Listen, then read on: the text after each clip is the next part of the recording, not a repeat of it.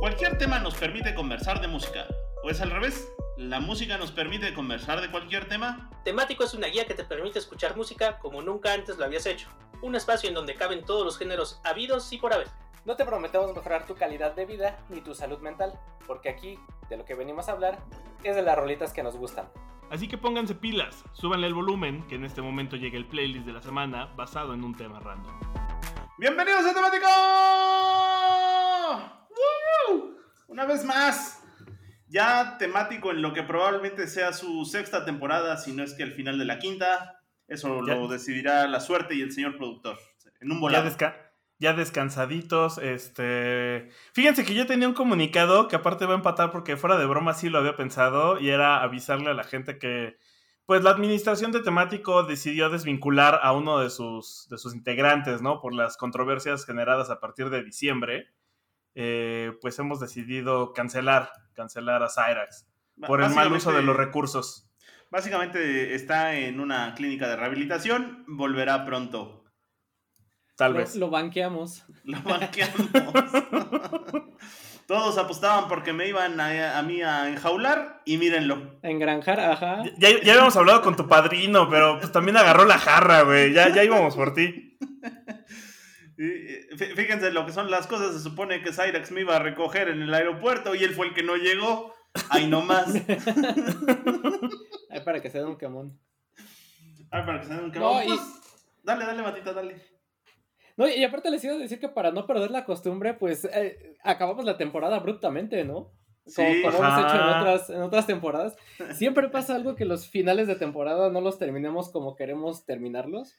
Hay que dar un pendientes a, a algunos programas que tal vez algún día sa- salgan a la luz, pero bueno, esta vez las avenas rancias y las festividades de, de diciembre pues nos impidieron seguir con, con la Las avenas de- rancias. Programas como los teníamos programas, ajá. El, Pero el año bueno, pasado ya no- no, llegó la. Navidad. Yo les dije, yo les dije que le dispararan a Moik. Mira, yo tengo una política muy de caballo de carreras. Se te rompe una pierna, Chingatelo. sí. Eh, el problema es dónde vamos a encontrar el reemplazo del Moik. Es, es irreemplazable, oye, mira. Eh, ya lo reemplazamos una vez con una máquina que no podamos una segunda vez. Eso sí. Pero mira, la, la máquina no se carga los ojazos tapatíos del, del Moik. Ah, fíjate que el Moik sí sería más difícil de reemplazar. De entrada, porque él es el que escribe los guiones de las entradas, le pone más investigación digo. al asunto. Entonces, él sí nos dolería. Para eso hay. Wikipedia, mano. Nomás lean Wikipedia. Ya, con ¿Wiki, ¿Wiki qué? A ver, a ¿Wiki ver, empece- empecemos por un concepto más. Vamos a regresar dos pasos antes. ¿Qué es leer? que es leer. Pero ya no ¿El diccionario leer, lo define cómo? Ajá, ya nada más aplicas el de Alexa, ¿quiénes son los Beatles? Y ya. Lo dejas correr. Güey, Cyberpunk 2030. Ajá. No lo había pensado así. Y fíjate que ahora que me estuvieron bombardeando con publicidad en otros podcasts de scripts, pagué la suscripción con los 19 pesitos de promo. Un Ah, poco sí. para, para investigar mejor también mi- mis temáticos, o al menos sobre libros de historia de la música. Hay un buen, y la neta está padre. Pero además ya hay audiolibros, güey. Justo ya no tengo que saber leer. O sea, ese, ese- ese obstáculo que me impedía avanzar en la vida, ya como que se eliminó. Ya no más. Exactamente. Volvemos a, a contar historias frente a la fogata. No se necesita Nuevo año, Así nuevo es. nosotros. Exactamente. entonces sí es más fácil reemplazar a Cyrax. ya, ya reemplazábamos a Matita cuando se hacía Fanta. Que no cambiamos Ajá. a Cyrax. Exacto. Oiga, pues, eh, eh, ¿de qué va nuestro temático de hoy? Como cada año. Pues como cada año, el temático de hoy, que es el primero de este 2022, va a hablar de lo mejor del 2021. ¿Quién lo hubiera dicho? Uh. Sí, vamos a hablar de pues, lo que se nos hizo la mejor música que salió el año pasado. Y que curiosamente, la neta, estábamos hablando tras bambalinas, ahí estábamos comentando que sí estuvo chido, que qué lástima que este episodio no tenga segundas partes, porque Justo. muy, muy aparentemente de lo que uno hubiera pensado con todavía sobreviviendo a este pedo de la pandemia. Se dejaron venir hartos discos, harta música, hartos sencillos y de todas esas hartas cosas que salieron, salieron hartas cosas que estuvieron bien buenas, muy bien buenas. Entonces, eh, pues hicimos nuestra selección que hacemos con año con año y de eso vamos a hablar el día de hoy. ¿Cómo la ven?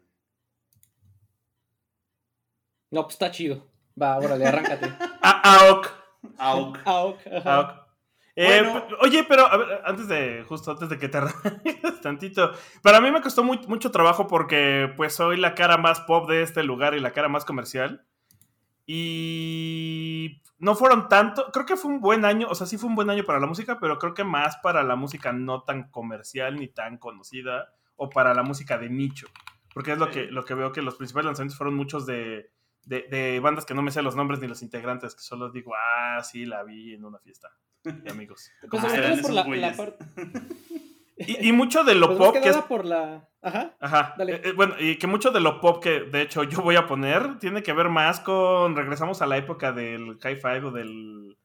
o del MySpaces, porque ya las, la- los nuevos este, talentos salen de las redes sociales y. Del Y así. TikTok. principalmente. Sí, Principalmente. justo lo que te iba a comentar es que la, la- gracias a la pandemia, pues yo creo que por eso los las los cantantes, bandas independientes, pues por eso tuvieron eh, su boom estos años, ¿no? En los años que ya llevamos de, de- de pandemia. Porque pues no necesitas un gran estudio, no necesitas ir- irte al estudio a grabar o cosas así por el estilo. Entonces, pues de ahí que, que estas bandas, como mencionas, independientes hayan tenido más, más alcance y más eh, repercusiones en, en la música contemporánea, ¿no? Quiere decir algo. No, no, adelante. Ah, ¿te estás mordiendo el bigote? Sí, me estaba mordiendo el bigote. Porque tenía Con razón. El que puede, güey. Sí. Pues arráncate ya, Mike, si, si quieres, venga de ahí. Bueno, pues sí, justo como dice aquí el buen Vic, eh, efectivamente, digamos que a nivel comercial estuvo regular el asunto, no es que haya estado malo, sino que simplemente estuvo regular y que más bien la cosa independiente es lo que viene pegando ahora, efectivamente, la música nueva ya no la conoces en el radio, ya no la conoces por revistas, ya no la conoces por recomendaciones como este podcast, sino la vienes, te vienes enterando porque es la canción que aparece en el último reto de TikTok que tu sobrinito hace, bailando ahí como, pues no sé, el floss o cualquier cosa de estos pasitos que salen por ahí y ya esa es la, la, la musiquita que se le pone. Sin embargo, parece también que este contexto pandémico que todavía persiste hizo que algunas mentes creativas de la música se dedicaran a echarle ganas más a lo que son cosas como discos, discos. Hace mucho tiempo que no se valoraba el, el concepto del álbum como, como tal, o sea, no Sí. se sale- había el, el 2019, el, el 2020 y, el, y en parte el 2021 habían estado saturados de sencillos y sencillos y sencillos, hasta que a lo largo del 2021 ahora sí salieron álbumes completos que valen la pena examinarse. Eh, Matita, ibas a ¿Y decir algo adelante. Sí, justo te iba a decir que, por ejemplo, me había dado cuenta que muchos de los, como dices tú, otra vez estamos como que regresando al disco, pero más que al disco, ¿sabes qué? Siento que estamos este, volviendo con una fase de, de- del EP, porque los, varios de los discos que salieron son discos súper cortitos, que te los avientas como en 20 minutos, media hora, con a lo mucho 6, 7 canciones pero que es de una calidad, como dices, eh, eh, bastante buena, ¿no? El, creo que déjenme ver aquí mi lista de, de showrunners, que no lo, no lo voy a poner en el, en el podcast, pero por ejemplo, el, este último disco de, eh, de Jasmine Sullivan, que fue de los más mencionados y de los más aclamados por la crítica, digamos, del año, pues es un disco que no dura más de media hora y que tiene como seis o siete canciones y que la verdad todas las canciones de- del, del disco no tienen pierde, ¿no? Y por eso es que estamos hablando otra vez del, del regreso del, del, no, de- del disco como, o sea, como formato álbum, como ya lo estaba diciendo Café Tacuba alguna vez, ese objeto antes llamado Disco. disco, otra vez estamos regresando a él, pero pues este disco ya es un, es más común, tiene forma de EP, ¿no? Que bueno, ya no podemos hablar de, de formatos porque pues ya en la era digital pues ya todo, todo está igual, pero pues sí sería lo más cercano a lo que antes era conocido como un EP, ¿no? Que eran estos discos de corta duración y que venían en, en, en discos de 45 pulgadas, ¿no? Más grande que el sencillo, pero más corto que el disco entero. Exacto, tal cual, ajá. Bueno, pues en ese sentido y siendo el primer segmento el que me toca abrir, eh, yo sí tengo muy claros los que fueron mis tres discos del año. Hubo a lo largo del 2021, hubo tres discos que estuve escuchando a lo largo de todo el año una y otra vez y tengo muy claros cuáles fueron esos tres discos. y los voy a presentar a lo largo de mis tres segmentos. Pero antes, y como bien decíamos, este año fue tan interesante que tengo una larga, larga, larga lista de menciones honoríficas y saquen la pluma y el papel porque les va les voy a recomendar discos que salieron el año pasado, pero vale la pena escucharlos completitos. Son discos, discos, álbumes. Empezamos con John Carpenter, antes famoso conocido director por Halloween y otras películas como La Cosa del Otro Mundo, hace su propia música y sacó el año pasado un disco que se llama Alive After Death. Oh, está bien chido, escúchenselo. Luego, eh, otro disco que se llama Promises. Ah, está hermoso ese disco. Promises, que lo pueden encontrar con los Floating Points, eh, Froa Sanders y la London Symphony Orchestra. Es un disco eh, pues yo creo que es jazz o es música experimental, no, no sé en qué, en qué género cabe, pero está bien chido, está basado en movimientos, cada track es un movimiento y son creo que siete o nueve movimientos que no se nota el corte entre track y track y es una joya ese disco, el Promises, escúchenlo. Luego tenemos al Sound Ancestors de Madlib, discazo lleno de samplers chidos, me gusta el negro. sí trip ahí clávense en el Sounds Ancestors del Madlib. Tenemos un EP, un EP de seis rolitas. Paréntesis, paréntesis. Dale, dale, dale. Nada más, siendo de mood muy experimental, así de hoy quiero escuchar algo que no he escuchado en todos lados o, algo muy, muy hipster, dense ya, cualquiera de los dos discos que acaba de mencionar Moik, el de Madlib o el de Floating Points, el Promises. Eh, ambos son súper experimentales, muy a su, a su estilo y a su modo pero ambos si no tienen pierde, si, si les gusta andar experimentando o, escuchar cosas nuevas. Sí, son dos joyitas esos discazos, la neta. Están en el shortlist, ¿no? Que les digo que está bien amplio. Sí. Luego tenemos un super EP de seis rolitas. Eh, te gusta mucho Te cae al caberio de Selena Gómez con su EP Revelación, donde todas las canta en español y hace reggaetón de primer nivel. Tenemos un disco que dura dos horas, pero son dos horas de pura calidad, de la güera Taylor Swift en su versión Red, versión Taylor Swift. Dos horas de pura calidad de, la doña Taylor. Luego, hay un discazo que es de una japonesita bien chida que se llama Japanese Breakfast y es el Jubilee. Ah. Escuchen ese de Jubilee, que es otro discazo súper chido. Mira, si tuviéramos premio a revelación del año, yo se lo daría a Japanese Breakfast. ¿A poco salió? Pero ¿a poco la descubrieron este año? ¿Ya tenía discos antes? no.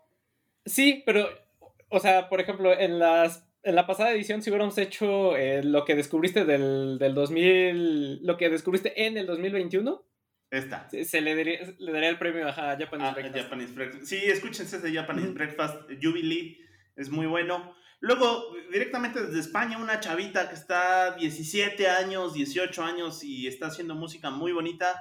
El disco se llama Margaritas y la banda y ella es Maren, escuchen Maren, en especial una canción que se llama la Espación Estacial de Teruel. Qué bonita canción es esa. Eh. Hey mamá, soy un alien, dice esa rola. Eh, Maren con su disco Margaritas y la banda. Luego, esta es una canción suelta, pero escúchenla, búscanla ahí en el Spotify. Es un cover a Bjork de Army of Me y lo tocan Julia Jacqueline con otra banda que se llama RBGR, B chica G. Escuchen ese cover, esa es una canción sola, el cover de Army of Me con Julia Jacqueline y RBG. Luego otro disco, otro disco, este sí está en Me Gusta el Negro. Esta chica también joven que se llama Yola y sacó su disco el año pasado que se llama Stand for Myself.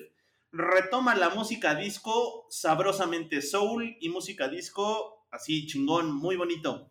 Luego tenemos a este, a este chico que se llama Nathan Salzburg y sacó un, un álbum que se llama Salms y como su nombre lo indica, básicamente son salmos de la Biblia y reinterpretados en tono folk. La neta es que está, está bastante chido. Luego tenemos el Donda de el Kanye West, que resalta porque ya no es una cosa tan experimental como el, el, Life, of, el Life of Pablo, ni como el que le siguió, que está súper super cristiano gospel. Este ya nos recuerda más al Kanye West de toda la vida. Quizás no es el disco de Kanye West, pero está bastante chido, el Donda. Luego otro que se llama Sometimes I Might Be Introvert de Little Sims. Esta chavita, chavita afroamericana que rapea súper chido. La neta es que escuchen ese. Otro, este me lo recomendó Matita, Discasasazo de una banda que se llama Saccades y el disco se llama Flowing Fates. Neta, qué bonito disco es. Este me parece que es de los cuates de los KBB y si no hay que me corrija Sí. el, el señor Matita. Sí, Este, al rato vamos a hablar más, más de eso, porque justo vamos a hablar de KBB. Ah, porque qué también chido. sacaron un disco. Pues qué chido ese de Saccades. La neta, escúchenlo porque es como el soundtrack si tuvieran un departamento en el espacio, cosa que van a poder tener en unos 10 o 20 años. Eh, luego, esta discográfica que se llama Italian It Better, que eran, eh, me parece que están relacionados mucho con los Chromatics. Los Italian It Better sacaron un álbum de varios artistas que es un tributo a Madonna. Y está bien chido, son puros covers a Madonna estilo Chromatics de bandas de esta, de esta productora que son los Italians Do It Better. Búsquenlo así, Italians Do It Better, ese es el nombre por varios artistas y pues es un tributo a Madonna que está súper chido. Luego tenemos a este cuate que se llama Liam Casar con un disco que se llama Do North, Do North de Liam Casar.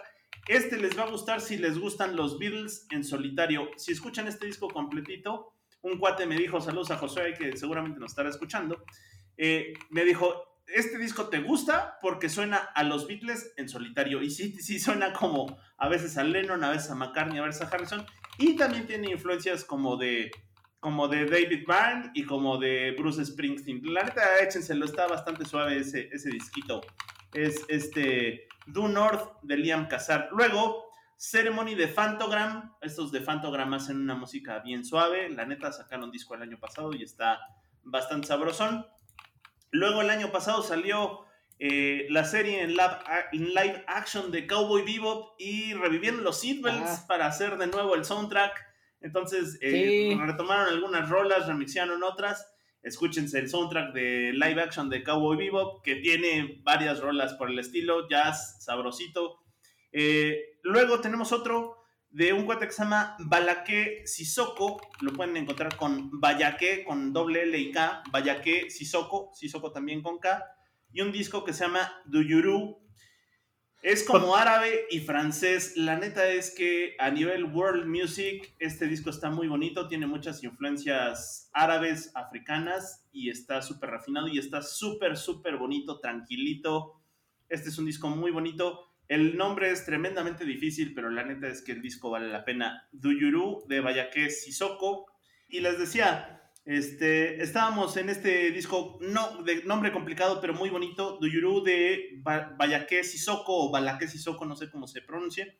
Y finalmente, en mi lista del Melate acumulado, cierro con el, el Spare Ribs de los Sleeper Moods, que es esta, este dúo de hip hop británico que me recuerda mucho a The Streets y me recuerda también un poquito, un poquito eh, con sus medidas, con su distancia medida a los Beastie Boys, pero sobre todo les digo, me recuerda muchísimo a The Streets y que sacaron este disco, el Spare Ribs, que está bastante chido.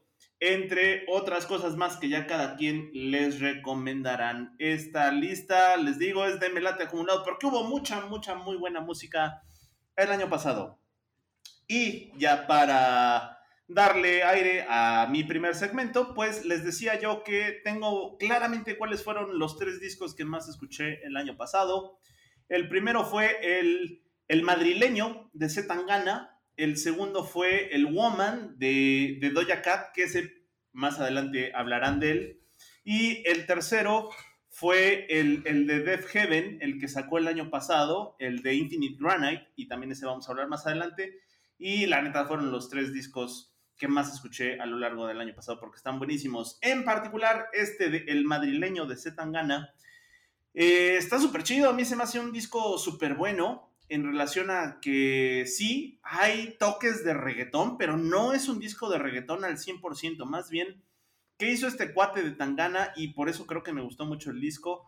Adaptó todas sus raíces musicales y las adaptó al tema este urbano, al de la música urbana, y podemos encontrar en el madrileño eh, tanto sampleos como participaciones de, eh, a nivel musical escuchamos, por ejemplo, cosas como bachata, cosas como electrónica, cosas como banda, banda española, de, que está de, banda de pueblo, como banda de toros, eh, escuchamos también rock, eh, ahí está presente, escuchamos salsa y en cuestión a participaciones, hay participaciones como eh, el, el, ahora sí, Andrés Calamaro está ahí, está gente de flamenco como, como Kiko Veneno, como, como la, la, la húngara, está este, este Jorge Drexler, está ahí, están los Gypsy Kings, está José Feliciano, o sea, realmente, y, también hay gente nueva, gente música de papá. Hay, música de papá, pero también hay gente nueva. Está, por ejemplo, Ed Maverick, que pues ya ven que está pegando con, con tubo, el Ed Maverick, y, y, demás gente. Neta, escúchenlo completito, vale muchísimo la pena que escuchen este de El madrileño de Tangana. Es un disco bastante bien producido, con muchas influencias musicales. No es, no es música urbana. Eh, pues sin altibajos o sin claroscuros, al contrario, es, es un sonido muy rico con canciones del tipo, pero si un mérito se le debe de dar a Tangana es que agarró sus raíces, la música de papá, como dice Víctor, las raíces que escuchaba de, se ve que de chavo, de, de, sus papás, de sus abuelos y de él de joven, y pum, la adaptó a lo que hace hoy en día y le quedó un disco bastante, bastante chido. De este disco les dejo Demasiadas Mujeres, que es la canción que abre el álbum. Y nada menos empieza, como les comentaba, con banda, banda española, banda tipo de toros. Y después termina siendo música electrónica mientras nos narra una lista de mujeres a las que ha roto y le han roto el corazón. Y pues sin más ni más, gana de el álbum El Madrileño del año pasado, uno de los mejores discos del año pasado, con demasiadas mujeres. Y vamos ahí. Pues, eh, a, diferencia, a diferencia de Moik, que tuvo como muy claro cuáles fueron sus tres discos favoritos de este año, yo la verdad es que no lo tengo tan, tan claro. Hubo muchas cosas que me gustaron y, y entre discos completos y, canciones por, por, por, separado, y igual, eh, yo a diferencia de Moik les voy a dar mi, mi lista de los showrunners o de los discos que pude haber metido, de las canciones que pude haber metido en este, para este temático, porque pues tuvimos infinidad de música, ¿no? Desde BTS, o sea, desde lo más popular y de lo más que está de moda, que de BTS que está, este, la verdad es que también su canción está buenísima, la de Butter, que pues también en TikTok la estuvimos viendo hasta el cansancio, hasta cosas más under, ¿no? Que era lo que platicaba Víctor, ¿no? Más como tipo eh, si les gusta el post-punk ruso, pues también tuvimos eh, discos como de Utro. Si les gusta otra onda como eh, el post-rock, pues también tuvimos discos de, Black, Good Speech You, Black Emperor y de Mono, por ejemplo, que son dos grandes de los exponentes del, del post-rock. Y, por ejemplo, también tuvimos discos como de KBB, un nuevo sencillo de, de, Jack White y, bueno, un sinfín de, de, de cantantes. Y creo que también fue un gran año para las mujeres, ¿no? Y justo eh, dentro de las mujeres cantantes, de las mujeres que están tomando eh, el micrófono para darnos discos y regalarnos discos increíbles, una de ellas fue Saint Vincent, que eh, nos regaló este discazo del Daddy's Home, que es su sexto álbum de estudio que salió el 14 de mayo de 2021. Y bueno, ¿qué podemos decir de Saint Vincent? Creo que también somos fans de, ella aquí en, en, este, la cotorriza, iba a decir, no sé qué estoy pensando. ya quisiéramos. Podcast equivocado, sí. ya quisiéramos tener el nivel de audiencia de la cotorriza. No, aquí en temático creo que nos declaramos fans de, de Saint Vincent. Y bueno, pues, ¿qué podemos decir de ella, no? Eh, su nombre original es Anne Erin Clark, o mejor conocido como Annie Clark. Y pues, eh, así como la ven, pues ya es ganador de tres premios Grammys, ¿no? Eh, por mejor canción de rock por Mass Seduction mejor disco, o sea, mejor diseño de empaque de un disco por de, igual de Mass Seduction y eh, mejor álbum de música alterna en el 2015 por, eh, por el disco homónimo San Vincent, ¿no? Y de hecho, este, este disco, eh, el Daddy's Go Home, también está, Daddy's Home, perdón, está nominado a Mejor Álbum de Música Alternativa en los próximos Grammys. Ya veremos si, este, si, si gana o no. Pero eh, lo que se me hace curioso es que a mí me gusta mucho este disco de Saint Vincent, se me hace una eh, gran, gran, eh, un gran disco de ella, pero estaba viendo en los, en los lugares de, ya saben, en estos lugares donde te, te acomodan cuáles son los mejores discos de un artista, por ejemplo, tú le pones, no sé, cuáles son los mejores discos de Supertramp y ya te los acomoda del primero al, al más flojo, ¿no? Según, o los primeros, o los mejores discos de Grand Folk Railroad y también te los acomoda, ¿no? En el caso de Saint Vincent me encontré que en estas listas eh, este disco de Daddy's, eh, Daddy's Home es de, está entre los peores rankeados dentro de Saint Vincent. No sé si porque sea el disco más reciente, si todavía no está bien apreciado o todavía hay que eh, apreciarlo con la distancia. Pero fíjense esta curiosidad, a pesar de eso, aparecen varias listas de lo mejor del, del 2021 este disco de Saint Vincent. Y aún así lo que les comentaba, ¿no? Le alcanzó para estar nominada a los eh, premios Grammy como mejor eh, disco de álbum, de mejor álbum alternativo, ¿no? Entonces imagínense, si pongamos en el supuesto de que sea el peor disco de Saint Vincent, que yo no lo creo, pero dejémoslo así, que sea el peor disco de Saint Vincent, entonces estaremos diciendo que el peor disco de Saint Vincent la alcanza para colarse dentro de lo mejor del año y aparte para estar nominado este, dentro del Grammy, ¿no? Hay para que se den una idea de qué tan bueno es este, este, este disco. Y eh, pues lo que pasa es que también parte de la crítica está siendo dura porque pues es el disco que le siguió al, eh, al Mass Seduction del, del 2018-17, no me acuerdo de qué año es el Mass Seduction. Pero pues que fue... El Mass Seduction es del 17. Es como del 2017, exacto. Y pues estamos hablando que Mass Seduction eh, ganó dos premios Grammys, entonces es, uno de los, eh, si no es que está considerado como uno de los mejores discos de Saint Vincent, entonces obvio, ¿no? Después de que, em, después de venir de un discazo como lo es el Mass Seduction, pues la crítica estaba esperando, pues supongo que algo mejor, un Mass Seduction 2.0. Y por eso yo creo que están siendo un poquito duros al, juzgar este, este álbum.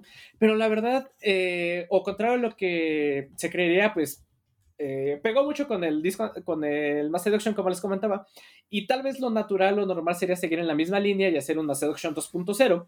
Pero la verdad es que este disco se siente más fresco y se ve que va por otra dirección, ¿no? Entonces también le damos ese premio o esa mención por, por no seguir por el mismo camino por el que estaba y se, se fue por otro lado, distinto, un lado más este, experimental, que eh, pues la crítica se, o bueno, ella misma menciona que se trata sobre pues, la salida de prisión de su padre, en el 2019 y ese disco está inspirado en ese hecho y también por lo mismo lo que comentaba eh, eh ¿no? Lo que comentaba Miguel, si el disco de, de Zetangana, que paréntesis, me da risa porque al principio cuando empezaba a oír de... ¿Quién es ese tal Miguel, güey?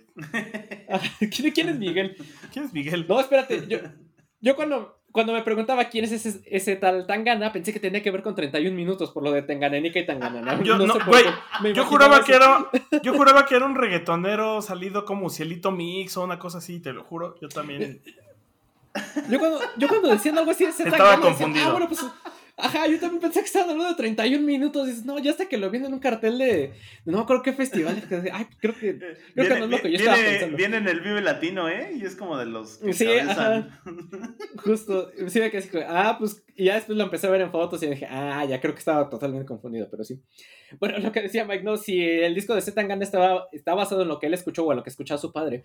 Mucho también de lo que está basado en el Daddy's Home de, de Saint Vincent estaba basado mucho en lo que escuchaba ella en su infancia y lo que escucha su padre, ¿no? Porque se inspira en los sonidos de los años 70, en este Nueva York de, los años 70 menciona ella de todo este funk, del arte pop, un poco también de la influencia de, de, de Andy Warhol y todo este eh, sonido un poco eh, que ya estaba empezando más el afro y el funk, con todo, todo lo que da en, en los 70s, pues de eso se nutre este disco de, de Saint Vincent, ¿no?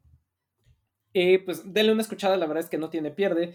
si hubiéramos hecho un corte a la mitad del, del, año, o sea, por ahí de junio, yo creo que este hubiera estado fácil en, lo, en un top 5 o top 10, porque sí fue un gran disco de la primera mitad del, del 2021.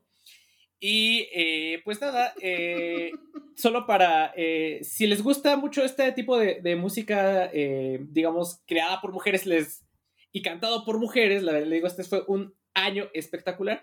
Sobre todo de entrada, digamos, hablando de, de mujeres blancas, digamos, pues está el disco de Billie Eilish, que también salió este año, que fue un discazo. Eh, el disco de Water Station de Ignorance, que también es un eh, discazazazo, y el disco de Julian Baker, que es el Little Biblion. Estos tres, si, les gustan, digamos, las Natalias gringas, por decirlo de alguna forma. Sí, viste en el eh, Yo creo. Yo creo que este, estos discos les pueden gustar mucho. El Water Station de. Eh, al revés, el Ignorance de Water Station, el Little Biblion de Julian Baker y el, el Daddy's Home de, de San Vincent.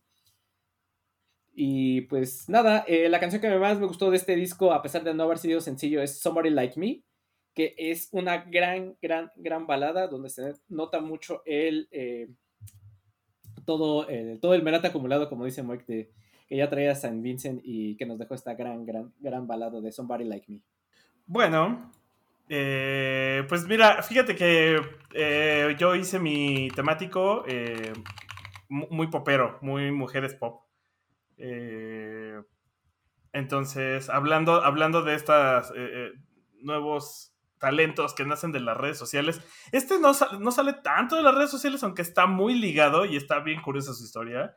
La primera canción que voy a poner es Good for You de Olivia Rodrigo que de hecho ahorita está haciendo tendencia Olivia Rodrigo porque tiene otra canción que se llama My Favorite Crime, que se está haciendo, se ha vuelto viral porque tiene una parte donde dice estas cosas que yo hice solo para poder llamarte mío y que lo están usando como audio para contar cosas que han hecho por sus parejas y entonces ya salió el vato que dice que renunció a Harvard y ya se hizo un megachisme de que la, la, morra que nunca le dijo que renunciara, el crush que no dejó a la novia pero sí quería con el otro crush la, novia que, a la que sí dejó por Harvard, pero no la dejó por la otra amiga. Ya se hizo ahí una horchata bien, bien, bien, bien viral. Eh, entre otros muchos, ¿no? Entre el de la morra que le limpió las este, almorranas al novio. Cosas bien densas, ya saben, ¿no? O sea, cosas que uno hace por amor cuando uno está enamorado. Eh, y por eso, por, por eso se volvió. Pagafantas, básicamente. Por andar de pagafantas, aplica para todos. Eh, y, y, están usando este audio de esta cantante llamada Olivia Rodrigo, eh, Olivia Isabel Rodrigo, que también tuvo otra canción que es esta Good For You, que igual se hizo viral en TikTok y en, Instagram y en cualquier otra plataforma que te permita algo parecido a un reel. No, y, aparte eh, le metieron un chingo de publicidad a este disco de, de Olivia Rodrigo porque abrías Apple Music y, te parecía siempre, hubo como cuatro o cinco semanas que abrías Apple Music y te parecían las sugerencias, siempre, siempre, siempre te parecía ahí. Igual en Spotify. le metieron buena lana en Spotify, en las listas, en varias listas, estaba de portada la cara de esta, de esta niña. Pues miren, les voy, les, estuvieron impulsando mucho. Les voy a contar un poquito de ella. Eh, ella se hizo famosa por una serie que se llama Bizarre Bark, que es una serie del 2016 y básicamente es iCarly de Disney. O sea, es una serie donde ella con otra chica que olvidé su nombre se llama, se apellida Hu, que también es conocida de Disney. Eh, ellas hacen videos virales y son Boogles. Y entonces trabajan para Google eh, y su nombre es Bizarre porque es bizarro y Arbark, que no sabía ese era el otro nombre que se le da al cerdo hormiguero, un Arbark. Y por eso era Bizarre Curiosamente, justo se trataba de que se hacían famosas por hacer videos virales en el 2016, que cuando estaba de moda eh, Vine. De ahí también pasó, por ese programa también pasó Jake Paul, el hermano de Logan Paul. Estos hermanos también eran unos youtubers famosos por ahí de que 2015, 2016, que fue cuando hicieron su... Eh, si no me mal recuerdo, Logan Paul eh, tuvo la controversia de haber sido al bosque este japonés donde la gente se suicida y mostrar a un güey muerto. Entonces la gente se le fue encima. Y Jake Paul, eh, pues siempre ha sido una figura controversial. De hecho, lo corrieron del programa, lo agarraron por andar cometiendo crímenes, hacía videos bastante violentos y actualmente es boxeador, ¿no? Y todos pensaban que era como, güey, esto es una broma. Pero resulta que sí es un muy buen boxeador profesional y que se, de hecho, por ahí están viendo si se arma una pelea con el Canelo o, o una de estas figuras. Tomen en cuenta que a pesar de lo que la gente, que a mucha gente no le gustará el Canelo, pero no deja de ser una de las figuras principales del boxeo actual. Entonces, pues, sí se está enfrentando como a los grandes de esto, ¿no? Y, su hermano Logan tuvo una pelea de exhibición con Mike Tyson Jr. O sea, está raro ese giro que dieron. Pero todos ellos salieron de esta serie que era Bizarre Bark, que era una serie de chavos que son virales en internet y casi todos ellos de hecho nacieron en Vine que era como un proto TikTok para los que no lo recuerdan, donde hacías videos de máximo que eran 5 segundos, 6 segundos. Eh, sí, eran como de 12 segundos, si no me equivoco, el, máximo. Y pues eso, así, de, ahí salió Olivia Rodrigo, es totalmente una representación de esta nueva generación de los centennials. Así, desde su origen, cómo se concibió, la música que, toca, el cómo se usa su música y que creo que ella también incentiva que se use en, en estos retos virales. Y pues eh, la, realidad es que también la, la, rola está buena, es un buen pop clásico, tipo, ya saben. Nada, nada, nada complicado, pero fácil de escuchar, que pues en cualquier momento dices, ah, sí, qué poca, ¿no? ah, sí, qué poca de ese güey, no, sí, sí me acuerdo. ya saben, e, esas cosas que son relatable. Eh, y pues tiene, en este disco tiene esta otra canción, My Favorite Crime, y son muchas rolas que justo hablan a, pues a la adolescencia, ¿no? ya sabes, cuando la morra agarra el olla porque le gusta estar aquí con la depresión, este, en el drama completo. Y pues dicho eso, vamos a escuchar Good For You de Olivia Rodrigo. Y pues regresamos con el Moica. Bien por ti, mano. bueno, pues vámonos al, al, Ahorita que me dio la garra espera, vámonos con el segmento. Con el ya me dio sed de la peligrosa. Sed de la peligrosa, exactamente. Fíjense, déjenles platico ah. de, El cielo sordo. Que, ah. que el año pasado sacó eh, su disco Infinite Granite. O, sí, ¿no? Infinite Granite Discaso, ¿eh? Este, este, les comentaba, este yo creo que fue el otro de los tres discos que más escuché a lo largo del año.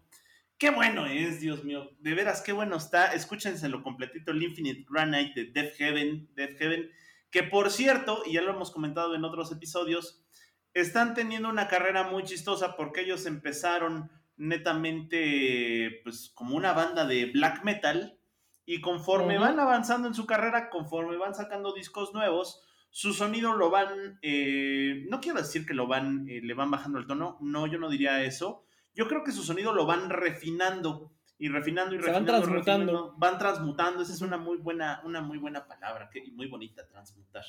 Van transmutando y van evolucionando, efectivamente. Eh, chamaco grosero. hace un par de discos también estábamos hablando de Death Heaven de nuevo en lo mejor del año, me parece que en el 2018 o 2019, eh, justo con un disco, el pasado, que era muy bonito. El 2019. sí, en el 2019, porque estaba súper progresivo, ¿no? Y en este, en el Infinite Granite, vuelven a aparecer en lo mejor del año, porque hicieron un disco que está hermoso, porque su sonido está tremendamente showgaze y dream pop.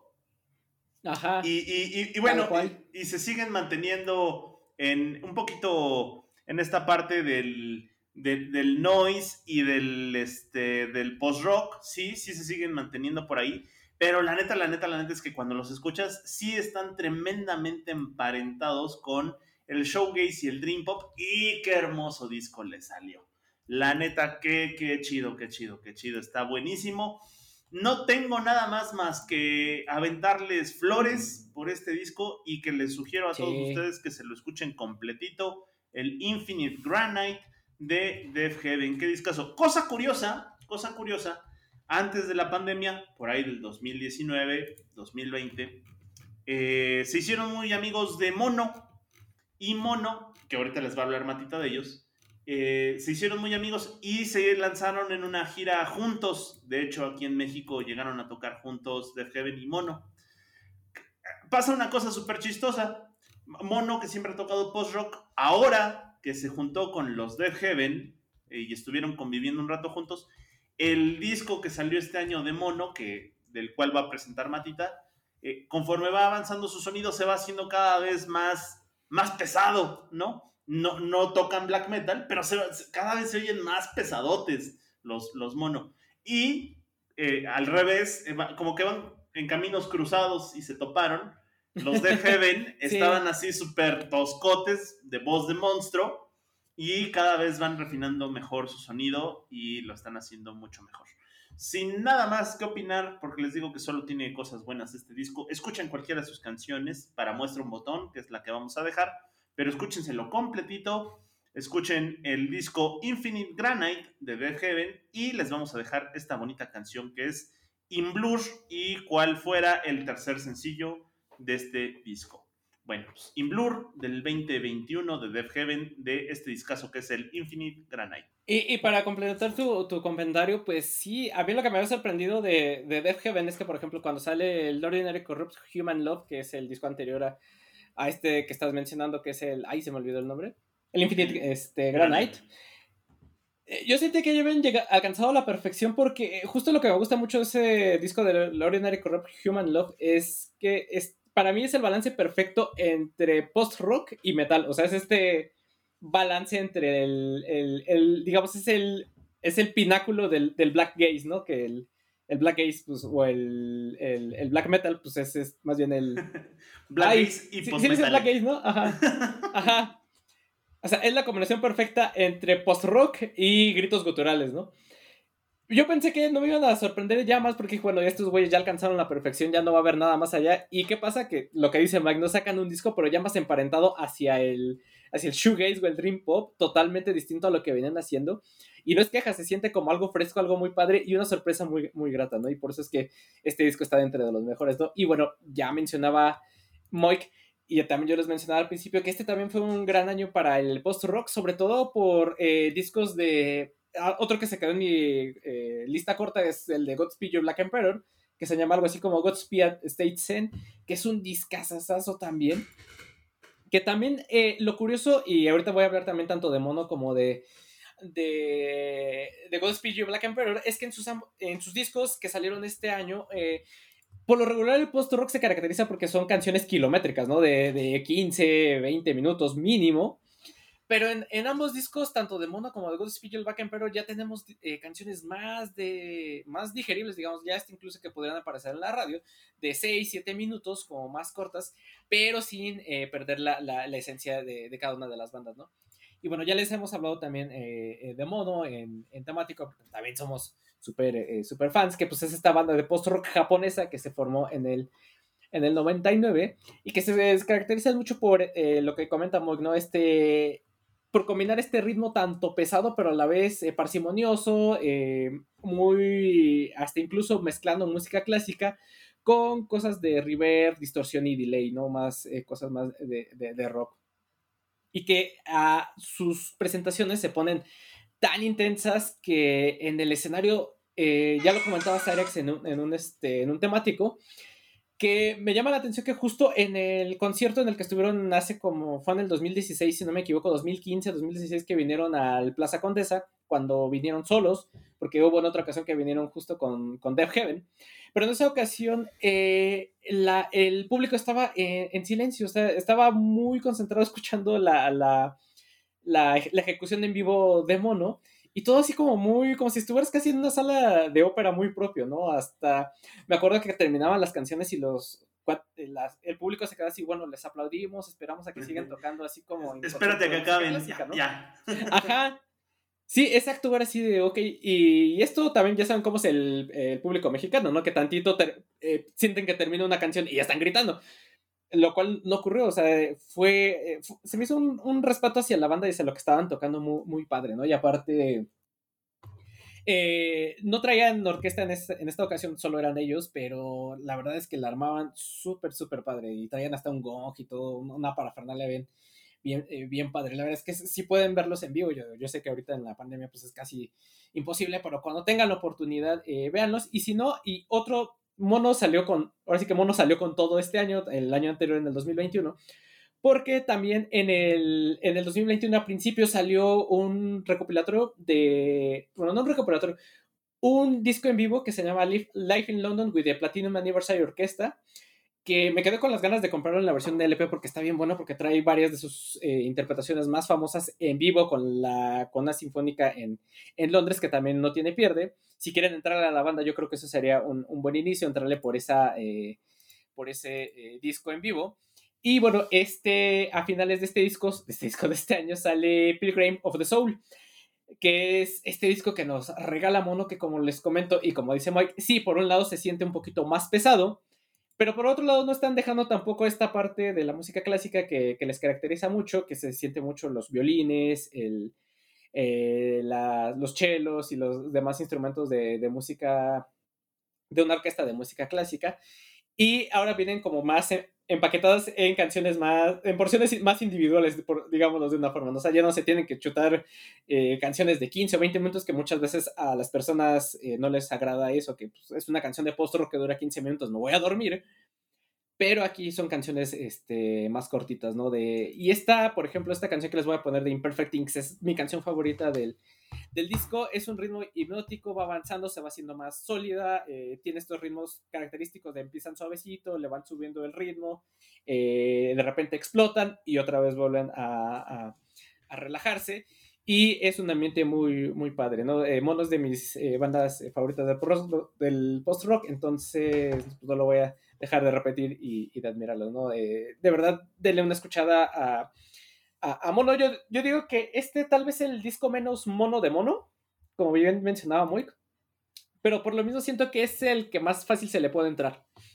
Entonces, eh, ya sé si, le- si quieren conocer la carrera de Mono, eh, es, o yo digo, les recomendaría este disco, el que acaba de salir, el Pilgrim of the Soul, o el en vivo que se echaron con eh, la eh, orquesta de, de Londres, que también acaba, eh, salió en el, en el 2021. Cualquiera de los dos no tienen pierde, y por favor, eh, escuchen Mono. Es, es- toda una experiencia, ¿no? Al- Son de estos discos que, al- al- de manera similar de Promises de Floating Points, son de esos discos que tienes que escuchar y que para que no te cuenten, ¿no? Es como las películas que tienes que ver para que no te las cuenten porque son tan únicas e irrepetibles, así pasa lo mismo con estos discos. Y véanlos en vivo. Entonces, pues vámonos y verlos en vivo, exacto. Entonces, vámonos con Imperfect Things de Mono. Bueno, ya te iba a poner la musiquita de los Oscar, mano. Así, tal cual. y a la Virgencita de Guadalupe también le quiero agradecer por este gran sí, sí, musical. sí, exacto. Oigan, yo voy a poner una rola de Doja Cat ¡Woo! con Saiza. Yeah. Te La lanzó el disco este. Está, está bien curioso el caso de Doja Cat, porque Doja Cat pues, lleva, lleva ya un rato dándole, como desde el 2011, 2012.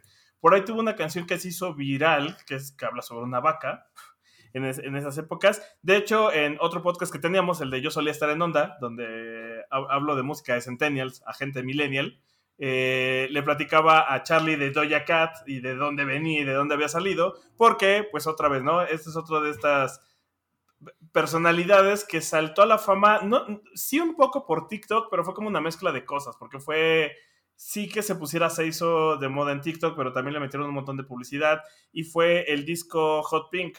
Entonces mucha gente pues pensó que, que Doja Cat era como de estos artistas emergentes, cuando en realidad ya llevaba un ratote intentando pegar. Había tenido dos, tres éxitos muy ligeros, muy locales, muy domésticos, como dirían en la industria. Eh, y, y, y llegaría Se hizo, que sería esta canción de, de, de pop rosita, seductor, suavecito. Al mismo tiempo que salió Telepatía de Cali Uchis, que traen como la misma onda y como que llegó en el momento perfecto para pegar. Y este año se dedicó a lanzar otro disco donde tiene algunas colaboraciones. La neta es que el disco está muy bueno, sigue con esta onda. Sigue, sigue siendo este, este pop rosita muy mezcla de tengo vibra de negra que se sabe mover, pero también tengo el soul, pero también quiero hacer pop como Britney Spears, por así decirlo. Es como esa mezcla de esos tres. Y se nota una evolución en el sonido de, de, lo que viene haciendo en Hot Pink con lo que viene haciendo en este disco. Y de hecho, la canción que vamos a poner, que tuve que cerrar porque hoy tengo pocas ventanas disponibles, es la de Kiss Me More. Y pues además lo hacen en colaboración con Saiza, como amamos a Saiza. Y sigo diciendo que le robaron en los premios Oscar a ella y a este. Se me fue su nombre. El, el Black Panther. Este, Kendrick Lamar. Kendrick, Kendrick Lamar. Kendrick Lamar y Saiza se lo merecían. Y por ahí también hizo. Saiza también colabora con Childish Gambino, ¿no? En This is America. Según Creo yo es ella. sí. Ah, eso sí no sabía. Sí, según yo es ella la que canta al final. Eh, otra artista negra que también tiene todo el soul y, y- y toda la vibra. Entonces, en esta canción que se llama Kiss Me More, eh, pues, pues te, te- te emocionan y te hace sentir como de, ah, yo también quiero sentir bonito, yo también quiero así, ¿sabes? Venga, chapacá y todo eso que te pasa por la mente cuando escuchas ese pop, ese pop que te hace sentir esas cosas. Frutifantástico. Yo también, Eh, eh, también un yo también poco... quiero es- Es que yo siempre se los he dicho, las rolas de Frutifantástico, por ejemplo, mucho de mi playlist de Frutifantástico y de Me gusta el negro están muy ligadas, lo cual no sé qué tan bien suene, pero pues es que un poquito, un poquito, el Me gusta el negro suena, mm, Me gusta el Frutifantástico. Por cierto, ¿por qué parece que atrás de Matita hay alguien como con las caderas así agarradas? Está como raro. Como todos los demás, si pueden ver mi ratón, les voy a señalar donde se ve así el, el bracito. Como que lo están esperando para chingárselo después de que acabe el programa porque algo hizo. A ver a qué horas acabas. sí, ándale, Ahí te cabrón, voy. ajá. Exacto. Eh, bueno, para Con cerrar. el- grabando nuestro aniversario, ¿eh? Cállate. Bueno, pues eh, sí, vamos a escuchar a Doja Cat. Yo creo que también ha sido de lo mejor del año, de lo mejor del pop. Y además me gusta que haya esta, estas nuevas figuras porque sí, Britney Spears trata de revivir su carrera cada cierto rato. Pero la neta fueron las de nuestra época. Este, cada quien necesita sus figuras. Incluso Rihanna ya no entra en esa generación. Y un poco lo que le decía Matita es qué tanto voy a hablar de tres generaciones distintas. Porque primero teníamos a Olivia Rodrigo, que tiene, pues está en sus 18 años. Eh, Saiza tiene, perdón, eh, Doja Cat tiene 26. O sea, tampoco es que está en nuestra generación, pero pues tampoco es un adolescente adolescente, o sea, habla de un, un, un, poco de temas más adultos. Y mi última canción, de hecho, la cambié porque aquí voy a mencionar a quien iba a estar, que era Adele, porque Adele regresó, después de haber lanzado su disco 25, cuando tenía 25, pues lanzó el disco 30, eh, y la iba a poner, pero alguien se quejó y dijo que ya me sentara, señor, y pues ya me senté, pero quité la canción. Y vamos a poner otra rola que, que, es mi única forma de hablar del tema y de darle reconocimiento porque me preocupa que no le den el reconocimiento merecido. Pero eh, Adele era mi tercera generación, que es así ya es totalmente nosotros, man. O sea, ya sí. nos duelen esas cosas. Sí, ya. No, pero está, es que está cabrón. Ya Adele ya llora por sus hijos. En sus discos. Exacto, exacto. Ya, o sea, sí. Cabrón. Sí, no. A, a, a, Adele en su disco más exitoso cuando arrancó lloraba porque nadie la quería, güey. Y como dices, ahora llora por sus hijos y por lo que le sucede que como madre de familia, está cabrón.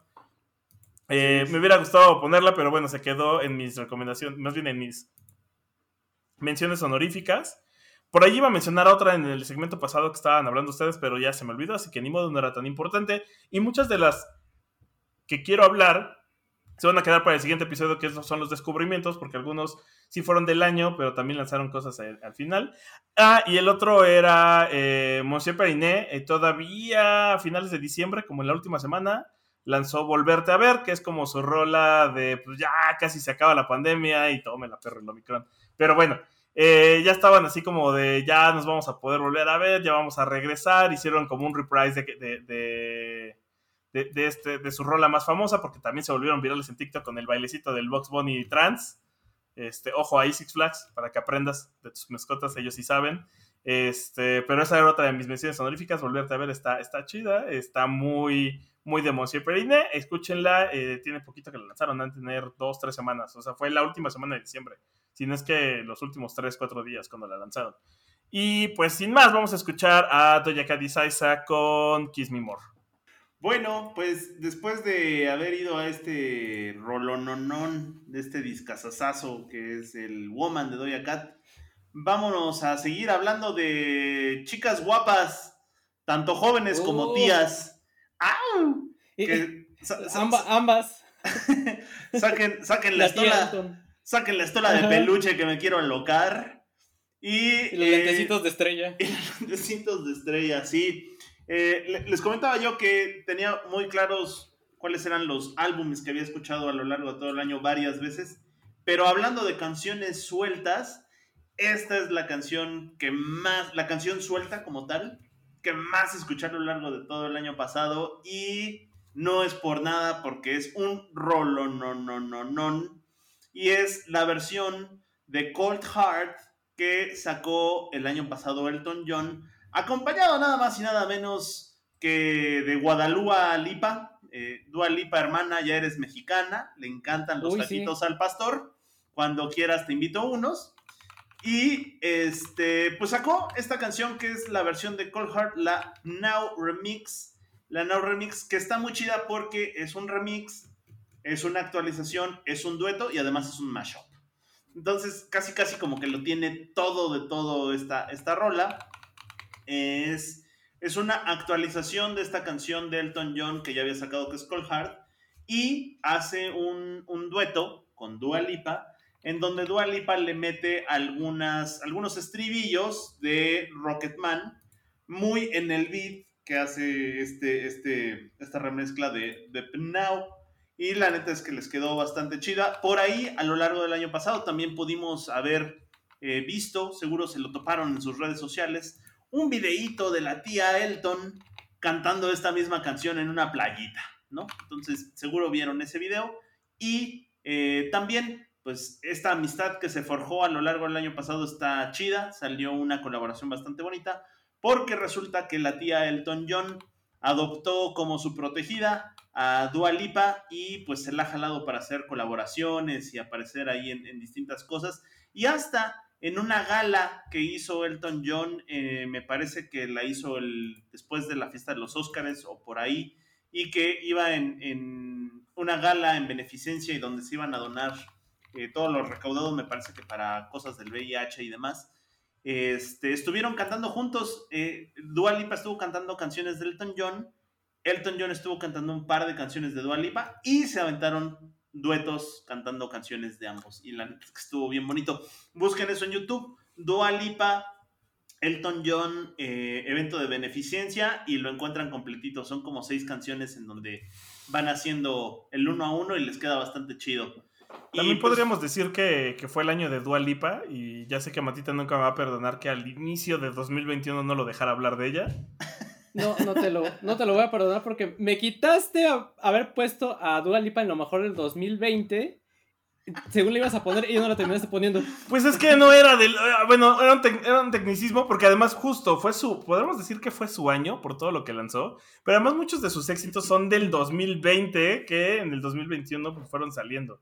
Eh, por eso también no está aquí, porque aunque pegaron en 2021, pues eran del año pasado. Sí. Ah, es que también ella se mama, güey, la neta. O sea, yo ya he hablado con ella, ya le he dicho, a ver, acéptale la invitación de tacos al Moy, aunque le vayan a pegar con el sartén, no te mames con tus lanzamientos, este, fortalece tu relación con, con Elton John. O sea, yo he hablado de eso con ella, pero pues también no me, no me pela tanto. ¿Qué quieres que te diga? Todo, No todo esto se resume en qué.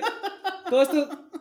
Esto todo lo podemos resumir en qué discazo es el Future Nostalgia de, de, de Dua Lipa, ya, ya, ya para terminar. ¿no? Ya sé, quiero comprarlo en el, quiero comprarlo en vinil, mano. Sí, exacto. Y justo nada más paréntesis y para terminar el comentario de que, eh, también Elton John este año estuvo haciendo, bueno, el año 2021 estuvo haciendo varias colaboraciones, no solo con Dua Lipa, y una de ellas fue la, la que hizo con Years and Years después de los Brit Awards, bueno, durante los Brit Awards del, del 2021, donde se reventaron en el cover de It's a Sin de los Pet Shop Boys, que es un coverazo, y si pueden ver el video en YouTube, porque pues Years and Years y Elton John derrochan una homosensualidad increíble en el video, entonces no tiene, no tiene pierde. De- por, por algún extraño motivo, todo el, des- después, ya, ya que lo conoces, como que sí queremos abrazar a Elton John. No sé por qué. Sí, sí, sí. Es el Juan Gabriel británico, a fin de cuentas. Sí, y, y después de que también este, saliera Rocketman, sí, como que sí dices, ay, la tía Elton. Sí, sí, sí la quiero, Sí. de, sí la quiero de amigo amiga. Y, y pues sí, Ay, Rocketman. como, como, Dale. como bien comenta Mata, eh, efectivamente, eh, colaborar con Dua Lipa a principios de año fue simplemente el pretexto para sacar un álbum, un álbum que hizo de colaboraciones por motivos de la pandemia. El, el álbum se llama The Lockdown Sessions y ese es, ese es el concepto. Son colaboraciones que me voy a aventar casi casi a distancia con mis cuates, pero voy a hacer un álbum muy divertido, no me voy a quebrar, no me voy a poner sentimental, más bien voy a aventarme duetos, a ver cómo salen. Y la neta es que le salió un álbum bastante divertido y bastante interesante en relación a que esta, este eh, Cold Heart, el Now Remix, es el primer sencillo de este álbum que se llama Lockdown Sessions. Y el Lockdown Sessions son una recopilación de 16 tracks donde Elton John colabora. Colabora con todo el mundo de todos colores y sabores y géneros, pues para ver qué sale. Incluso entre estas colaboraciones aparece la versión de Nothing Else Matters, que por su cuenta saldría en el Blacklist eh, de Metallica, que es esta, pues es un álbum, pero también es una playlist en donde eh, como 50 artistas reversionan distintos éxitos del álbum negro. Y en una de esas, eh, la de Nothing Else Matters, Elton John solo toca el piano y quien la canta es la Mailisauria con, lo- con unos chelos de Yo-Yo Ma y el, el bajo lo toca el Robert Trujillo, pero en la batería en vez del Lal Ulrich Chad Smith. está el Chad Smith de los Red Hot Chili Peppers. Es esa canción, la encuentran como sencillo, la encuentran en el Blacklist de Metallica y la encuentran también en, esta, en este disco de, de, Lockdown, Sessions de Elton John. Que les digo, es un disco bastante divertido con todo el ánimo de la pandemia. Pues sin más ni más, vámonos con, con Dua Lipa y Elton John en esta rola sasa que está muy chida. Estos cuates de música electrónica que se llaman Now hicieron una muy buena ambientación y es el Cold Heart Now Remix. Y si vean el video, también está bien kawaii. Échenselo. Cold Heart Now Remix de Lockdown Sessions con la tía Alton John. Ahí, este, échanse la cantada con Dualipa. Ay, cómo queremos a Dualipa en este programa y en este país. Tan, la queremos que se agotaron los boletos cuando, cuando salieron y, no, todo, un drama. Ya se creo que anunció otra fecha en Monterrey o en Guadalajara, no me acuerdo. ¿Me compraste mi boleto? Claro que no. Por eso te da el Omicron, por eso. Así, ahí se ve, se ve. Ahí se ve la intención. El hombre con Por culo. El hombre con Persei 8. Este, pues antes de arrancarme con ya mi última mención del, eh, del, del, del, programa, pues eh, los showrunners o los finalistas que no llegaron. Y es que eh, yo lo, que les, les comentaba, el álbum de, de Jasmine Sullivan, de Hawk's Tales, es un discazo, se lo van a encontrar en la mayoría de las de las recopilaciones de lo mejor del 2021, si pueden escúchenlo y más si les gusta el negro, o sea, si les gusta la música afroamericana, les va a encantar, porque mezcla como tanto el R&B, sonidos hermanos, y también me gusta que tiene mucho este sonido de reivindicación de, del poder femenino, ¿no? Tiene mucho empoderamiento femenino este, este disco de, de Jasmine Sullivan. El otro es de Arlo Parks, otra chica afroamericana que también sacó un discazo, que es el Collapsing Sunbeams, que también si les gusta el negro, este también les va a encantar. Este está menos negro, pero también tiene todo el poncho. Y eh, lo que ya comentaba, si bien este también fue un disco, un, disco, un año donde eh, el señor Kanye West nos deleitó con el Donda, que la verdad es un, es un gran disco, es un buen, buen disco, pero a mi parecer se quedó corto y Tyler, the Creator, le, le comió el mandado y sacó un mejor disco, que es eh, Llámame si te pierdes o el Call Me If You Get Lost que eh, si les gusta eh, el negro y si les gusta el hip hop, les va a encantar este disco de Tyler the Creator. Tengo, un conflicto, tengo un conflicto porque Tyler the Creator se me hace un imbécil. Él como pues, persona. Igual Kanye West, ¿eh? Igual Kanye West. Pero, Kanye West, ya es, Kanye West ya es, como el borracho del pueblo, ¿sabes? O sea, es cagado, no es, es inofensivo. El otro es un imbécil peligroso. Tal vez. Mira, al menos no tanto como Travis Scott. pero e-, Ese siento que va para allá también. Ya, igual. Pero bueno, eh, aquí nada estamos hablando puramente de los discos que, que sacaron este año, tanto Tyler the Creator como. Aquí estamos separando la obra del artista, así que me vale ver. Básicamente. La neta hay que, hay que reconocerles que sí son un discazo. Eh, si les gusta la onda más under o más gótica o más deprimida, pues también Nick Cave sacó un disco que se llama Carnage, que también es un discazazazo muy deprimido, muy al estilo. Eh, Wizard sacó también un disco que se llama Hero, que es un tributo a la música ochentera, bueno, al rock, al power metal ochentero o al, al glam rock de los ochentas. Eh, como ya les comentaba, eh, Utro, también esta banda, este tanto Motorama, que es el proyecto principal de, del post-punk ruso, como Utro sacaron disco a ambos proyectos, entonces pueden, si les gusta el post-punk pueden escucharlo. Y eh, si les gusta el, metal, pasando a la parte, a la parte metalosa, eh, Tribulation eh, sacó un discazazazo de los mejores que he escuchado de metal en los últimos años, que es Where the Gloom Becomes Sound. Si les gusta el metal, ese es un disco a escuchar. Y el meme de Between the and Me decía, bueno, si ellos tienen un disco que se llama Colors, que es tan bueno, ¿por qué no sacan la segunda parte? Porque no hay Colors 2. Y pues toma la que este año sí sacaron, bueno, el año pasado sacaron el Colors 2, que también es un discazo de rock, de metal progresivo, si les gusta eh, esa parte. Y pues bueno, ya para, esas fueron las menciones eh, honoríficas que tengo. Algunas ya las había mencionado Mike, pero pues ya no vale la pena eh, repetirlos. Y eh, uno de mis discos favoritos este año también fue eh, el, el, de, KBB que se llama eh, Unity, que salió en, por ahí de octubre, si no me falla la, la memoria. Y pues bueno, ya les había hablado de, de, de, KBB, que es este proyecto audiovisual formado por Cat Day y Nicholas Wood, que pues tiene mucho este sonido de la electrónica, del post-punk y del, eh, del shoegaze, spoiler alert, ahorita les voy a decir por qué, pero que muy al principio de su carrera hacían cosas muy obscuras, ¿no? Muy al, dark wave, al, al este revival del post-punk y de hecho en los festivales los ponían hasta con bandas eh, góticas. Pero, ¿qué pasó? Que, bueno, después de que salió su último disco, que es el Of Desire, del 2016, se tomaron un break, vino la pandemia Eh, ellos decían que en el 2020 estaban un poquito tristes porque pues, se cancelaron varios de sus shows, de sus presentaciones en, en vivo, pero que para que para ellos no hubiera sido un feo año el 2020, ¿qué pasó? Pues que se casaron, pues este, ya llevaban 10 llevaban 10 años, eh, y, no sé cuántos de novios, pero al menos sus puntos del Infonavit. Ajá, exacto, juntaron sus puntos del, del, Infonavit porque pues, se conocieron en una escuela de, de artes visuales en, en, Londres. De hecho, eh, lo que es Nicholas Wood, bueno, ambos participan mucho en, en, la creación musical, pero si no me equivoco, Cat Day es la que le mete más a, a, los efectos visuales que luego ponen en las presentaciones en vivo, pero total que no sé cuánto tiempo llevaban de novios, al menos con la banda, con el proyecto ya llevaban 10 años. ¿Y qué pasó? Pues que en el 2000, en septiembre de 2020 se casaron y ellos mismos dijeron, no, ha sido un año terrible para nosotros por las cancelaciones del COVID. Así es que decidimos hacer algo memorable y muy bonito, algo muy memorable y muy bonito este, este año para pues, acordarnos de lo bonito y no de lo feo, y es por eso que, se casaron. Y pues, ¿qué, qué creen? que el esta onda del matrimonio influyó mucho, pero mucho, mucho en este disco, en, en, el Unity.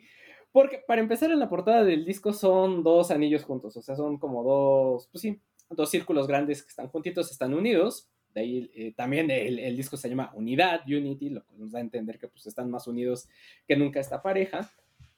Y pues esto se combinó que que eh, el álbum se los produjo eh, Andy Sabors, que ha trabajado con My Melody Valentine o, y los Horrors. Entonces, este disco ya se escucha más sin pop ochentero, ya no tan, ya no está tan dark, la neta. Ya, ya es menos dark, es el disco menos dark de, de KBB. Pero no quiere decir que por eso sea malo, es un, es un gran disco que van a disfrutar seguramente muchísimo más que otras... Eh, si no le entran tanto a lo darks, lo van a disfrutar más que otros discos de, de, de KBB probablemente. Y, este, y también lo que ya mencionaba Mike, ¿no?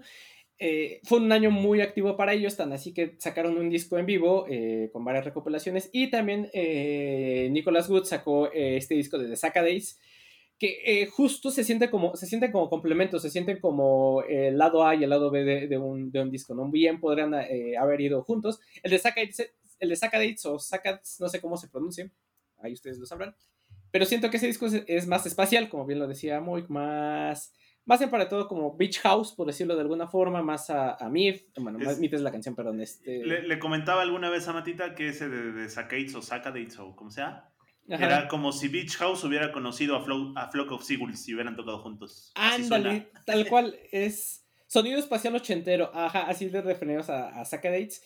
Y eh, por el otro lado, este disco de Unity de, de KB se siente más como New Order, o sea, también se siente en lo ochentero, pero más hacia el lado electrónico, más hacia el lado de New Order, ¿no? De hecho, me, este, está este paralelismo de la carrera de, de KBB, ahorita se siente como esa transición de Joy Division a New Order, ¿no? Que al principio empezaron como muy darks, todos muy oscuros, y ahorita ya están en, otro, en el otro lado de la moneda, ¿no? O sea, con los mismos instrumentos, pero eh, a lo mejor ya del, de, del otro lado. Entonces, eh, pues sí, eh, hasta ellos mismos reconocen, han dicho en entrevistas que este sonido que tanto que les dio el productor como esto no lo dijeron, pero pues la, la parte de, su matrimonio, pues está influyendo tanto en su sonido que hasta eh, han, eh, ahora le meten más peso a las guitarras más que a los sintetizadores y ellos mismos dicen que están más accesibles tanto a probar nuevas cosas como a nuevos sonidos, ¿no? Y eso se nota mucho en estas nuevas melodías que hicieron para esta, para este disco. Eh, y pues ya nada más para terminar, eh, pues la canción es Unbound, pero pues la verdad es que eh, todo el disco no tiene pierde. También tienen algunas canciones darks como por ahí, pero se sienten más hacia el lado de lo bailable, como lo que hizo Molchat Doma también en el 2020 con el disco Discotech que también eh, hacen algo más bailable, pero sin alejarse a lo darks, también más o menos de que viviendo algunas canciones de este disco van por esa línea, ¿no? Pero la verdad es que no tiene pierde, eh, denle, una escuchada, como dice Víctor, fue un gran año para eh, la música independiente y este disco es una prueba de, eso. Entonces vámonos con The KBB con Unbound. Bueno, pues ya para cerrar este temático, yo quería algo, algo impresionante, algo memorable, eh, algo que representara pues lo mejor de, de este 2021. Y por eso vamos a poner. No, pues por eso vamos a poner la de. ¿Me deja terminar, carajo? vamos a poner la de Esotilín, la cumbia. Sí. Porque Porque si algo puede definir cómo estuvo este 2021 es esa canción. que, que, se ajusta a bodas, se ajusta a celebraciones y se ajusta a todo. Eh, no, ya en serio, este, valen madre ustedes, neta, no puede uno preparar su prueba porque ahí van, ahí van, ahí van. Les encanta estar ahí, chinga. Eh, no, cambié de último minuto la canción porque, pues, el fin de semana por fin pude ver eh, Tic Tic Boom. Voy a motear a Matita. Y. pude ver Tic Tic Boom, la cual, la neta es que creo que es eh, de esas películas que llegaron hasta el final, pero que llegaron a sorprender. Muy buena película. Que si te gusta el musical, te va a gustar. Si no te gusta el musical, te va a pesar porque es demasiado musical. Y que cuenta, pues, de hecho es como medio adaptación y sino-ish del musical Tic Tic Boom, que es creado por Jonathan Larson, y el cual es medio autobiográfico, el, porque cuenta la historia de un productor musical que no le está yendo bien, que se está preguntando si está haciendo lo correcto, y que está a punto de cumplir 30 y él sentía que para los 30, como muchos de nosotros, pues iba a tener el, iba a ser el éxito. Entonces, eh, pues, pues siente este reloj que le está llegando y le está diciendo, pues se te acaba el tiempo, mano. Lo cual, lo cual podría decir que es hasta ciertamente poético, porque si no quieren spoilers, al final se muere. Así que debieron de haber dejado de escuchar cuando dije que si no querían spoilers. Este, o si no conocen la historia. Eh, eh, y está cabrón porque, eh, pues, él, Jonathan Larson, compositor de musicales, pues siempre estuvo persiguiendo esta fama y alcanzó la fama con un musical, un musical poco conocido, creo que dos, tres personas lo han visto, llamado Rent, eh, pues que se volvió como un parteaguas, ¿no? Para lo que se podía hacer en cuanto a musicales y, lo que no, y los temas que se podían tratar, pero eh, Jonathan Larson se murió un día antes del estreno de Rent, del estreno de las pruebas de vestuario, o sea... De verdad parecía que, por eso les digo, es hasta poético esta idea de que se le estaba acabando el tiempo y de que quería ser famoso y disfrutarlo y, de, y que justo la obra que lo puso en la cima, pues ya no la vio. ¿No? El día del estreno. Se moría por estrenar la mano. Directo, güey. El día del estreno tuvieron que hablar con los papás y todo para decirles, pues, este, avanzamos o no. Por ahí cuentan la historia de que los actores todo lo hicieron detrás de bambalinas, pero con la emoción de la música al final hicieron todo el show con el permiso de los papás de Jonathan Larson. O sea, sí, sí era un tema muy emocional este, este estreno. Y a, la par, pues su primer musical que fue medio off-Broadway fue Tic Tic Boom. Y lo que vemos en la película adaptada por Netflix, pues es este musical a la par de que vas viendo escenas de la vida de Jonathan Larson y un poco al final una especie de epílogo de lo que sucede con el estreno de Rent. Y dentro de este musical, pues está armado con experiencias propias del autor, y una de ellas es Therapy, que es el clip más famoso porque es el que se lanzó dentro de los promocionales de Netflix, y es gracioso porque de hecho lo, hablaba con mi novia y es, todos hemos estado en ese tipo de conversaciones, porque es un diálogo de una pareja que está peleando y entonces de repente dicen cosas como me siento mal por lo que te... Me, siento... Lamento lo que dije por lo que tú dijiste, por lo que yo dije, por lo que tú habías dicho, por lo que yo dije, por lo que pensé que tú pensabas que yo pensé que tú habías pensado. Y es todo un diálogo de estas discusiones de pareja en donde hay una serie de de suposiciones del uno con el otro y de disculpas por lo que dijo el otro, por lo que había dicho el otro, que lo hace muy divertido porque creo que todos hemos estado en alguna discusión de ese tipo de chale por haber pensado lo que tú pensaste que yo pensé que estábamos pensando, ¿no? Y, no lo que estabas pensando que yo pensé que tú estabas pensando. Y este, e, este, este segmento, pues lo hace, lo canta justo Andrew Garfield, que es quien interpreta a Jonathan Larson, en compañía de Vanessa Hodgins, uno de los memes más, más cagados de todo esto era cuando decían el High School Musical se puso bien raro, porque pues recordarán que ella viene de allá, y que pasó por varias desafortunadas películas. Acá la verdad es que ella no figura mucho, canta muy bien, demuestra que pues al final sí es una cantante y más de musicales. Y Andrew Garfield pues está, yo digo que Andrew Garfield si, sigue así, se podría perfilar a ser una, un, proto Hugh Jackman, ¿no? Que sabe hacer muy bien musicales, te puede hacer películas eh, de drama, te puede hacer grandes blockbusters como justo los, los Spider-Man, que además le, permitieron como cerrar esta, este tema de actuación que no se le permitió en las otras dos películas y que está teniendo un gran año, ¿no? Y perfila para que incluso sea nominado a los Oscars y si no lo es, neta, ¿qué pedo con los Oscars? De por sí ya ahorita uno está diciendo que qué chingados porque no nominaron a los Mitchell y sí nominaron a Encanto, que la neta ni está tan chida, ni su música está tan padre como quisiéramos. Ah, chis, ¿no nominaron a los Mitchells? ¿Te cae? No, la dejaron fuera y metieron Encanto. Ah, no más, ese sí es un crimen. Este, y, y- y un poco por ahí también perfil esto.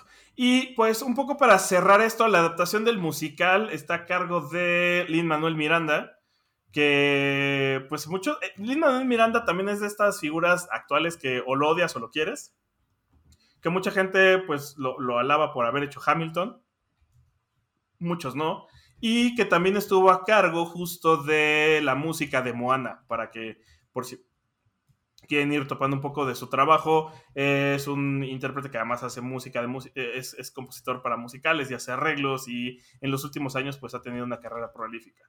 Y por eso decidí cambiarla de último minuto porque era mi única forma también de hablar de la película, a la cual merece que le, que, le den una pasada. Más si les gusta este tema de los ambientes artísticos y de ver esa otra realidad que es la parte de la perseverancia y de que pues no sucede de la noche a la mañana y a lo que se enfrentan y cómo crecen y todas estas historias detrás de las bambalinas del espectáculo.